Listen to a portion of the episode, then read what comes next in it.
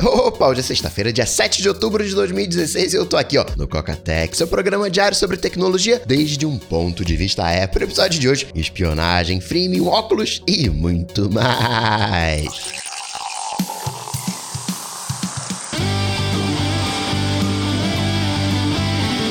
Dicas, produtividade, tecnologia, opinião, comportamento, tendência, notícias.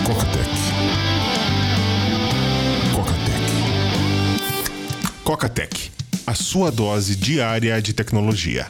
Apresentação Gustavo Faria. E deixa eu agradecer, claro, àqueles que pagam uma coca pro Coca e assim permitem o microfone ligado e as portas abertas lá no coca.tech barra patrão, como faz o Ilídio Júnior, o Fábio Sanumo, José Januzzi, o Adalberto Zauli, Alexandre Abico, Thiago Sarinho, Graciane Guapo, o Edson Silva Filho, o Michel, o Marcos Mendes, o Gabriel Campos, o Gabriel Ferreira, Dali Bot, o Denis Franco, o Orlock e o Charles Silva. Obrigado, Cocas!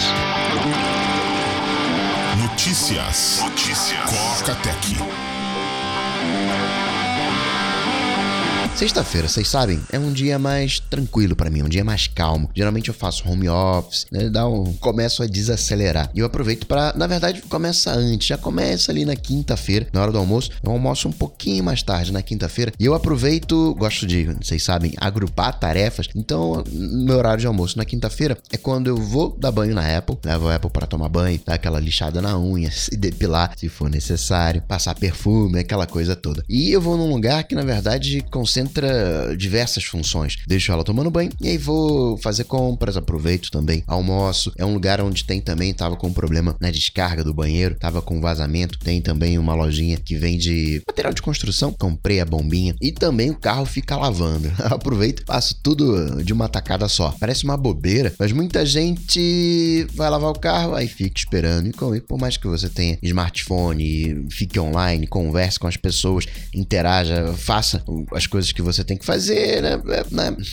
você poderia agrupar tarefas. Vocês sabem, nem precisava dizer aqui. Mas por que, que eu tô comentando aqui? Porque tem um momento crítico da quinta-feira que é quando eu tô indo embora. Porque eu tô com um carrinho, empurrando o carrinho, tô com a Apple, ela volta muito agitada. Ela é uma cachorra muito fofa e ela explora isso. Ela tem um pelo que parece pelúcia, parece mesmo um ursinho, pelo dourado. Então no pet shop, né, tem aquela agitação, ela explora, né, ela gosta né, dessa interação. Então ela sai se achando. Então então quer falar com todo mundo. Eu tô nesse momento estressado, ouvindo o podcast, quando entrou a leitura de e-mails. Eu gosto de avançar. E aí, nesse momento, eu fiquei estressadíssimo, porque o mamão tava com a Apple, outra tava no carrinho, eu não conseguia pegar o smartphone, mesmo se pegasse o smartphone, poderia cair no chão. Não dava para usar, para avançar, poderia né, avançar usando o controle do fio, mas a mão tava lá embaixo. Tudo bem, poderia parar né, e resolver isso, poderia empurrar o carrinho com a barriga e usar a mão esquerda. Eu tive tive três segundos de revolta. Só que aí, naturalmente, eu aproximei as duas mãos e fiz essa operação pelo Apple Watch. E era exatamente isso que eu queria comentar com vocês. Como eu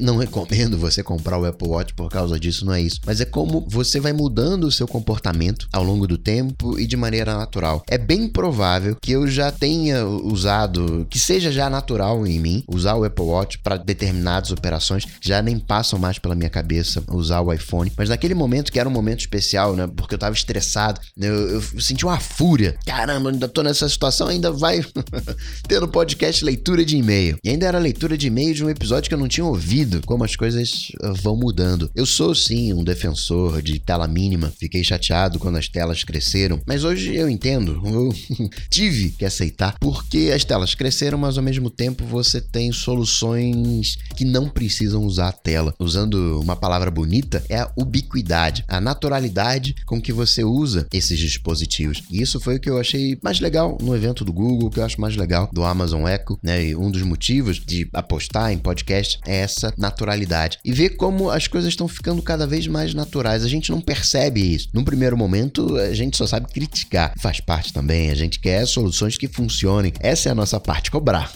o mercado tem que oferecer essas soluções. Veja, o AirPod, ele é, do ponto de vista funcional. Tô falando de design. Design esquece negócio. Mas do ponto de vista funcional, olha como ficou natural. É uma ponteirinha que fica no seu ouvido. Você interage dando toques no dispositivo, você interage por voz, você não tem o fio. O que eu mais achei legal naquela situação é que eu fiquei temeroso de pegar o iPhone e de repente a Apple pula alguma coisa e, e o telefone cai no chão. Poderia sim acalmá-la, dar uns breg nela e ela calma, mas é o momento dela. Também gosto né, de um pouco de alegria. Deixa ela fazer a festa dela. Mas eu fiquei temeroso. O Apple Watch não tem esse problema, ele já tá preso no pulso. O Apple Watch não vai cair. E depois eu venho dirigindo no carro pensando em diversas outras situações onde isso é verdade, onde de repente você tá segurando um copo d'água, por mais que o iPhone ele seja um dispositivo para você usar com uma única mão, com uma mão só, um plus já fica meio difícil. Mas o iPhone é, é algo que você usa com uma mão só e pode cair. Isso não acontece com o Apple Watch. Também não acontece com o AirPod e tudo integrado, tudo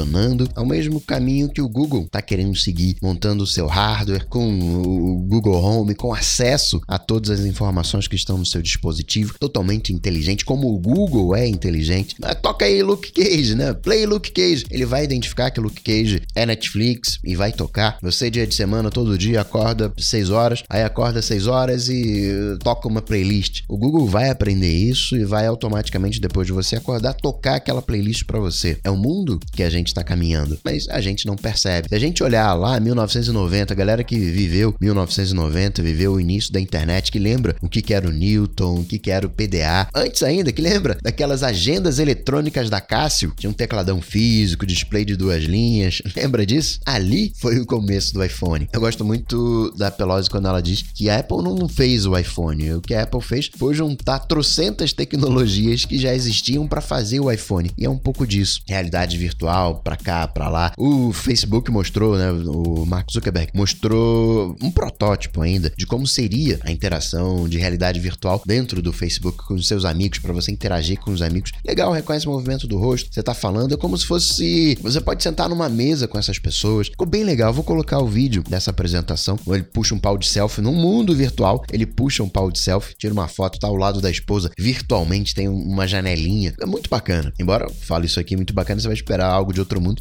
Você vai, pô, mas é isso aqui, essa porcaria. Não pensa no hoje. Esse é só o início. Na verdade, nem é o início. O início da realidade virtual, né? A gente já tá num ponto mais avançado. Mas imagina, daqui 20, 30 anos, você que nasceu nos anos 70, você pegou toda essa parte, né? Você pegou do analógico pro digital, o ponto que a gente tá hoje, uma era. Somos privilegiados. Ok, bacana, Coca, você fez um, um resumo do, de para onde a Apple tá indo, de para onde o Google tá indo, de para onde o Facebook também tá indo. Mas e a Samsung? Como é que tá a Samsung nessa história toda? Ela, bom, primeiro tá enrolada ainda com a questão do Boom Note, né, o Galaxy Boom Note. Um modelo novo teria explodido uh, em um avião, olha aí. Sorte que o avião tava ainda em terra, a pessoa desligou o, o, o Note 7 e ele começou a esquentar, esquentar, saiu fumaça, aí tacou no chão, pegou fogo. E era um modelo novo. A Samsung está estudando o caso é, para entender o que, que aconteceu, se é de fato um modelo novo, se foi um modelo velho passando por um modelo novo. É chato falar isso, mas que os smartphones eles vão explodir, isso vai acontecer, é, é próprio. Né? Carro vai pegar fogo, casas vão pegar fogo, televisores vão pegar fogo. Existe uma margem, entre aspas, normal de erro. Talvez esse Note novo que pegou fogo entre nessa taxa normal, mas tá feio pro lado da Samsung. E ela comprou nessa quinta-feira a Vive. Lembra da Vive? A Vive dos mesmos criadores da Siri. Eles fizeram a Siri, a Apple foi lá, comprou lá pelas tantas esses criadores saíram da Apple e montaram a Vive como uma espécie de evolução da Siri. Samsung foi lá e comprou. Os caras, óbvio, estão fazendo um negoção. Se sabe fazer inteligência artificial. Vai lá, monta uma empresa, constrói lá a coisinha bacana, vai ser comprado, vai geralmente quando você é, você é comprado tem que cumprir um contrato. Não, você vai trabalhar com a gente por dois anos. Depois de dois anos você sai e monta uma empresa e repete o processo. Você já tá com o bolso cheio da grana, dá para você, né, arriscar um pouco e fazer esse ciclo. E qual que é a história do Yahoo? O que, que o Yahoo falou sobre a questão dos e-mails? O Yahoo falou: ó, eu sigo as leis americanas. Depois o Yahoo falou: não, não, isso aí tá errado, não tem ferramenta nenhuma. Até porque o Yahoo não pode falar sobre isso. Mas a ferramenta que o Yahoo fez foi uma modificação no spam, na ferramenta de spam, para monitorar aquilo que o governo queria. perguntaram às outras empresas de tecnologia, Apple, Google, se eles já tinham recebido algum pedido assim da justiça e eles falaram: não, a gente nunca recebeu isso, não. Se a gente recebesse, a gente ia lutar na justiça, blá, blá, blá, blá. Se você recebe uma ordem da justiça dizendo: ó, não pode falar sobre isso aqui, você vai falar, mas não, vamos fingir que a gente acredita. Nessa seara de hacker, ah, não, pegaram mais iPhones sendo descaminhados. Quando um produto entra ilegalmente, é descaminho. E pegaram mais 30 iPhones, dessa vez no aeroporto do Rio. iPhone 7, claro. Tinha iPhone enrolado na perna. Tá bacana o negócio. Mas o que que tá acontecendo? Porque a gente tá vendo muita notícia disso acontecendo agora e uma vez ou outra que aparecia e era lá fora, agora tá acontecendo aqui no Brasil. O que que tá acontecendo, hein, Coca? Acontece que a polícia, e ela avisou isso, desde o início do ano, ela tá monitorando, né, cruzando as informações. Pera aí, companhia aérea, manda aí as informações. Quem é que tá entrando, quem é que tá saindo. E com isso dá pra pensar, ou não, aquela pessoa ali. Esse caso que aconteceu aqui no Rio, a polícia já tava monitorando o viajante há duas semanas. Portanto, esperem mais notícias como essa, porque esse monitoramento vai continuar. Spotify deu uma garoteada. A versão free que mostra anúncios tinha alguns anúncios com malware. Culpa do Spotify? É, é a história do anúncio. Você, ó, quem quiser anunciar, pode anunciar. E não tem uma validação sobre o anúncio em si. Que nem o Marketplace, o Mercado Livre que criou o Mark Zuckerberg dentro do Facebook. Já tem arma, já tem droga, animais em extinção sendo vendidos. É o ser humano sendo ser humano. Deveria ter alguém para validar? É, é, deveria, mas no caso específico do Spotify, era um anúncio que tinha provavelmente um JavaScript, alguma coisa que abria determinadas páginas, executava determinadas operações ou malware. Isso já tinha acontecido antes com o Spotify em 2011, se não me engano. É, tem que ficar ligado, tem que ficar atento. Aí nesse caso, não tem muito que você possa fazer, não tem muito como você se proteger. O Spotify tá na sua máquina, abriu o anúncio, é, já era. Sobre aquele esquema de colocar fita isolante na câmera do Mac, um ex-hacker né, da NSA mostrou como funciona, contou: olha, sabe aquela luzinha verde? Então, o bacana é você fazer um monitoramento quando já está em uso a câmera. E aí, com isso, você não vai saber que está sendo monitorado porque a luz já está acesa. E com isso, né, quando você está com a câmera ligada, significa que você está fazendo alguma coisa importante. Você está se comunicando com alguém, é um Skype, é um FaceTime, é um bom momento para monitorar as comunicações. É um ponto de vista interessante. Ele mostra como abrir a câmera, como abrir o microfone. E ele fez a solução, eu vou colocar aqui nas notas do episódio, mas essas soluções eu fico meio desconfiado, assim, fico meio, meio assim, assim. Mas ele fez uma solução que fica monitorando quem está usando o microfone e a câmera. Então, ó, esse processo que está usando a câmera, ele deveria estar tá usando, ó, tem gente usando o microfone. Uma maneira de você se proteger. Também descobriram como hackear bomba de insulina. Coisa boa é que essa bomba de insulina não fica conectada na internet. A pessoa, para hackear a bomba e com isso bagunçar a dose de insulina, tem que estar tá próximo. Tem também, sim, claro, que ter uma baita expertise, problemas dos novos tempos, né? Hackeragem, hackearam uh, o BuzzFeed, BuzzFeed andou divulgando aí alguns dados hackers, a galera foi lá e bagunçou com o BuzzFeed, mexeu em algumas matérias, roubou o banco de dados, ameaçou divulgar. Outra coisa que eu achei legal foi a primeira ministra da Noruega que foi pega jogando Pokémon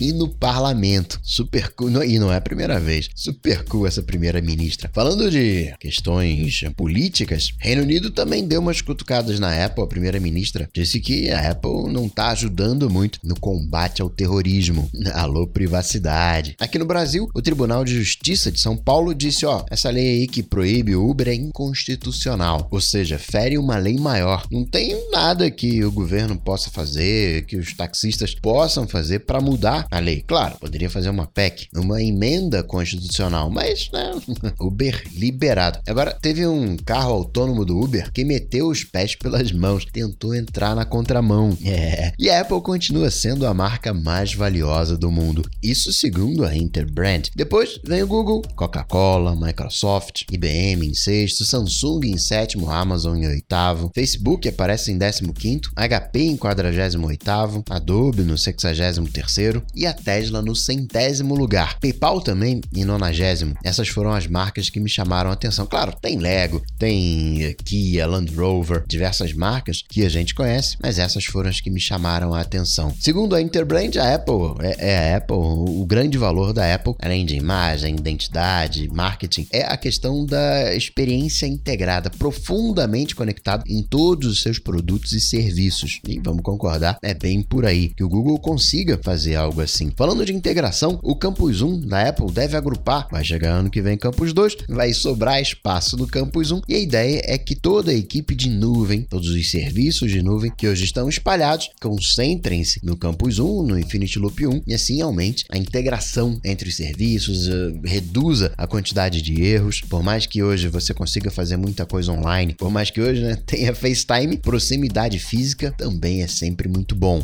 E o aplicativo Dash foi retirado da loja. O Dash ele é um aplicativo, é uma ferramenta para desenvolvedor. E o Capelli, responsável pelo Dash, estava trocando a sua conta, era uma conta pessoal, queria ir para uma conta empresa, ele falou lá com a Apple, oh, tá, ok, vamos migrar. E aí nessa a conta dele foi cancelada e o aplicativo saiu da loja. Segundo a Apple, fraude. Segundo a Apple, rolou manipulação dos reviews. E por isso, né, a conta foi banida. O desenvolvedor falou que no, o Capelli falou, oh, não fiz nada disso. Claro, né, podem acontecer falsos positivos. Vamos ver se a Apple volta atrás. Se fosse um aplicativo menor, se fosse um desenvolvedor menor, não que ele seja famoso, né, que todo mundo conheça, não é isso. Mas se fosse um, aplicativo qualquer, cria uma outra conta, vai lá, cria uma outra conta, coloca o aplicativo de novo, pronto, acabou. A Apple bane a conta, mas né, não impede que o aplicativo reapareça. Só que nesse caso, como tem uma base instalada, fica meio esquisito você criar uma nova conta. Vamos ver o, o que, que vai sair desse caso. O 2Do agora também está seguindo o modelo freemium. O 2Do agora é gratuito com in-app. Você vai poder testar livremente. Instalou o aplicativo, você pode testar. Depois de um certo período, você vai perder o sincronismo, vai perder o backup e as notificações. Para usar esses recursos, você vai ter que pagar, mas paga uma única vez. O Farhat, que desenvolve o 2Do, não quer seguir o caminho de serviço. Achei interessante a proposta. Curiosamente, é o mesmo caminho que fez o OmniFocus. Comentei com vocês semana passada. Quem já pagou vai continuar tendo acesso ao aplicativo, não vai mudar nada. O 2Do tá com 8 anos. Né?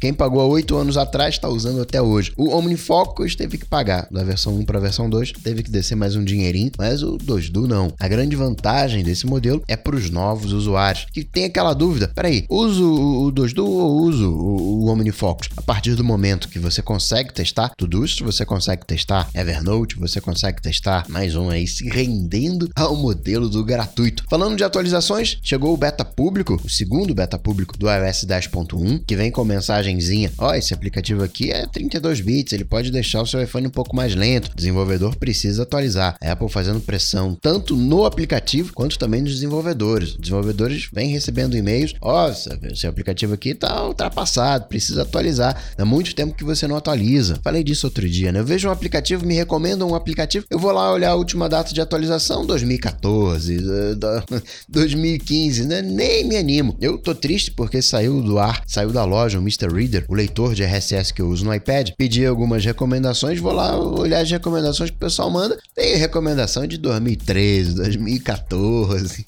E o Mr. Reader ele é bacana porque o, o, o Reader ele é bacana para você saber o que tá acontecendo. O Reader ele é legal porque é rápido, você faz um scan rápido no teu feed, você vê, ah, isso aqui é legal, aí você vai fazendo swipe, vai jogando pro pocket, super bacana. Agora, se você quiser ler de fato, se você quiser misturar essa coisa de jogar pro pocket e ler, o Reader ele é um pouco capenga, porque na hora do ler, ele mostra a visualização RSS. E qual é o problema disso? Dependendo do feed, você vai ter aquele more, né, para você clicar e ir pro site. Você não consegue ler tudo de uma vez só. Tem o readability, tem um sofazinho na parte de cima que você pode tocar e ele vai usar o readability. Aí você vai ter o texto todo, mas é um toque a mais que você dá. O que eu gostava no Mr. Reader, uh, quer dizer, ainda tá funcionando, mas não vai ter mais atualização. Saiu da loja, o desenvolvedor disse parou o desenvolvimento. É que você consegue fazer o scan rápido, ele não é um Newsify que deixa a coisa com aquele visual de revista, que é difícil de você marcar tudo como lido, você fica meio perdido. No Mr. Reader, você tem a visualização de lista, que eu gosto, você tem a coisa de compartilhar rapidamente. Com um toque, eu deixo no Pocket. Se usar o OneRed, o OneRed ele é bom de leitura. O Newsify também é bom de leitura, mas são três toques para compartilhar. Toques ou gestos, né? No caso do OneRed, você faz um swipe, aparece o menu, toca em share e e toca no Pocket, que é o compartilhamento padrão do iOS, que ele tem um delayzinho, ele fica ali pensando uns dois segundinhos, que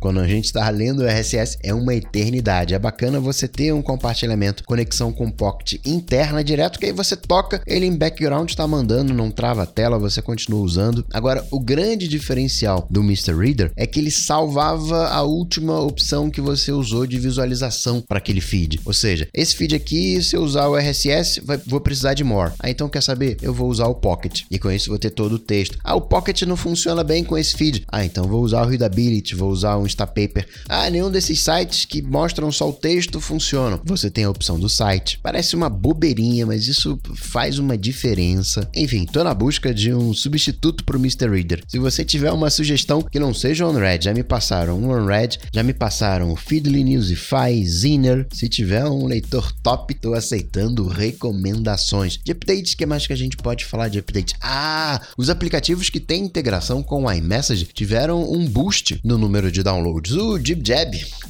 é bacana demais. Sabe aqueles vídeos, é, aquelas animações que você faz colocando o seu rosto? É, segue essa vibe, né? Ele é para você, que são cartões. Você manda cartões com sua personalização, cartões virtuais, né? Cartões de aniversário. Ele teve um aumento de 1500%. Foi um ponto fora da curva, claro. Os aplicativos de GIF, os aplicativos né, de teclado tiveram um belo aumento. Genius, o GIF, o GIF Keyboard. Agora mesmo os aplicativos tradicionais, como por exemplo o Evernote, 23% de aumento, o IMDB. É interessante. Não sei se as pessoas vão realmente usar, se é uma coisa bem nova, talvez seja só curiosidade. Ah, vamos ver como é que funciona, mas bacana a integração. Isso me lembrou dos bots do Enem. Tem bot, é o arroba Mr.enem, um bot do Enem para você testar o seu conhecimento como se estivesse estudando para a prova no Messenger, é o arroba Mr.enem, e tem o G1 com um bot pro Telegram, que é o arroba G1EnemBot. Eu vou colocar os links aqui nas notas desse episódio. O Prisma, agora você pode usar também para vídeos, o número de filtros é reduzido, acho que são 5 ou 6 filtros. O Shazam ganhou integração com o iMessage. No Android, o Shazam tá vindo com uma versão offline, um Shazam Lite, consome menos recurso, pode ser usado offline. Não, isso reconhece só algumas músicas, mas assim, economiza a banda, foco em Índia, mais uma meia dúzia de países. Aquela vibe, né, que o Google tá usando na Índia. YouTube economizando banda, offline, transmissão direta de vídeo via Bluetooth, segue a mesma vibe. Você já tem seu número de usuários e precisa aumentar esse número de usuários, tá difícil de conseguir novos usuários. O que, que você faz? Abre o foco para outros mercados. Fala com as pessoas que você não falava antes. Fala com pessoas que não tinham condições de rodar o seu aplicativo, faz uma versão light e estabelece a comunicação. Outro chatbot também que eu achei legal foi o Duolingo, dentro do próprio aplicativo do Duolingo. Ou seja, você pode treinar a conversação, dar-lhe inteligência artificial. E só tá começando isso.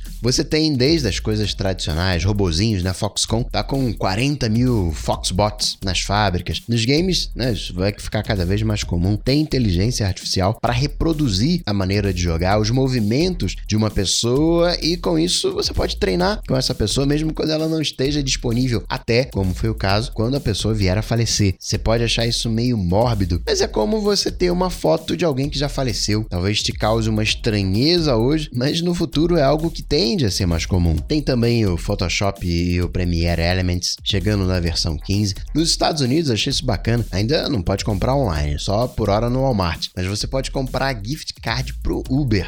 Que mais que a gente pode comentar? Abriu aqueles centros de treinamento de iOS na Itália. 4 mil pessoas tentaram participar. Eram 200 vagas, ou seja, a taxa de aceitação 5%. Longe de querer comparar, mas para dar perspectiva, tão concorrido quanto os cursos das melhores universidades. Aqui no Brasil, a gente tem um programa da Apple junto às universidades para desenvolver o aprendizado do iOS para facilitar. Vem ferramentas, vem uh, iPhone, iPad, MacBook, mas esse centro a sala foi desenhada pela própria Apple e tem planos de trazer esse modelo para o Brasil, levar também para a Indonésia, para a Índia. Índia tá com a bola toda, em toda hora aqui eu tô falando de Índia. De Google, o que mais que a gente pode falar? Ah, o Pixel, ele é IP53, ou seja, resistência padrão à água, né? Ou, ou seja, resistência nenhuma. O Google também disse que o Pixel ele vai ter quantidade, todas as fotos que você tirar com o Pixel, todo mundo gostando das fotos do Pixel, vão ficar armazenadas na sua resolução original. Hoje o Google Fotos ele é gratuito, mas ele dá uma compactada na resolução, não é a foto original. Eu tô ainda em dúvida se vai ser de fato a foto original ou se vai ser a foto na resolução original com alguma compressão, o que também, diga-se, já é sensacional. De Android registrar que a Lenovo divulgou os aparelhos que vão receber o Nougat, o Android 7.0 e pega o X de 2015 para cá, mas não pega o G, o G só 2014. Ou seja, os aparelhos lançados aqui no Brasil é o G4, o G4 Plus, o G4 Play, o X Style, o X Play, X Force, o Z e o Z Play. Teve vida curta o G3. Eu acho engraçado, a Lenovo ela tá abandonando o Windows 10 Mobile porque disse que a Microsoft não tá comprometida com o Windows 10 Mobile. Eu até entendo, até concordo com, com a Lenovo, mas eu fico pensando aqui até que ponto a Lenovo também, por sua vez, tá comprometida com a linha Moto. G3, um aninho de atualização, ok, deve ter um bom motivo, claro, sempre tem questão de hardware, mas você tem o G3 Turbo, mas enfim. Aqui no Brasil, registrar que o Juarez Quadros foi nomeado presidente da Anatel, entrou no lugar do João Rezende. O mercado de smartphones não cresceu em relação ao mesmo período do ano passado. A galera vai dizer, ó, oh, não, o mercado cresceu, o mercado cresceu. Não cresceu em relação ao último ano, né, ao mesmo período no último ano. Cresceu em relação ao, ao trimestre anterior, cresceu em relação ao primeiro trimestre do ano. É aquilo, quando querem te dar uma notícia com impacto ruim, eles vão arranjar um jeito de colocar uma perspectiva ruim. Se quiserem dar uma notícia boa, vão te dar uma perspectiva boa e você, oh, ah, legal. O Brasil ainda não se recuperou. A gente tem uma série de indicadores mistos, bem próximo de uma mudança de tendência, mas ainda não está definido qual é essa tendência. E o curioso que você pode achar é que o mercado de features phones, os dumb phones, cresceu mais do que o mercado de smartphones. Mas se você considerar o preço dos smartphones, só dá para o brasileiro comprar feature phone. Sobre LTE 700 MHz, 503 cidades, o grupo que coordena a implantação da TV digital aqui no Brasil, já liberou 503 cidades para o uso do LTE em 700 MHz. Cidades na Bahia, Ceará, Maranhão, Pernambuco, Rio Grande do Norte, Minas Gerais, Tocantins, Paraíba e Piauí. E a Vivo lançou aqui no Brasil um serviço de streaming de vídeos focados em música, focados em clipes e shows. E não é gratuito não, é pago. Vai pagar 13 reais por mês ou então 4 reais por semana. Ok, interessante talvez, mas vamos combinar aqui. Spotify ainda ganha. Falando de música, a Apple tá entrando, entre aspas, no território do Spotify, uma vez que vai passar a permitindo uma parceria com o Dubset que a pessoa faça upload de um remix não oficial. E o Apple TV terceira geração foi oficialmente descontinuado pela Apple. Tava ali, né, naquele precinho mais barato, foi descontinuado. Tem uns 4 anos, né, esse Apple TV, se eu não me engano, é do começo de 2012. Agora a Apple TV só a quarta geração. E a Apple trocou a data e ia anunciar os resultados trimestrais no, na quinta-feira, dia 27 de outubro, antecipou para terça-feira, dia 25 de outubro. No papinho é que essa alteração de data teria a ver, estaria relacionado com o novo MacBook Pro chegando no final de outubro. Ou seja, 25, 27 de outubro, MacBook Pro novo. iPad só para 2017, início de 2017, e seriam três iPads Pro. Teria o grandão de 13 polegadas, que a gente já está acostumado, o de 10 polegadas, que é novo, veio em 2016, também Pro, e o mini, o de 8 polegadas, também em 2017, entraria no guarda-chuva dos Pro. Sobre o iPhone 7, a Apple falou: é Safira na traseira, protegendo a câmera, é Safira Safira, embora os testes indiquem que não risca exatamente como Safira, é bem mais frágil, risca como se fosse de vidro. O botão Home também seria de Safira, isso segundo Phil Schiller. Tem mais coisa para falar, tem ainda para falar de Facebook, do evento do Facebook, mas segunda-feira eu falo, tem tempo. Excelente final de semana, até segunda, tchau, tchau. Cocatec está presente em todas as redes sociais: YouTube, Facebook, Twitter, Instagram. Acesse cocatec.com.br. Assine o podcast.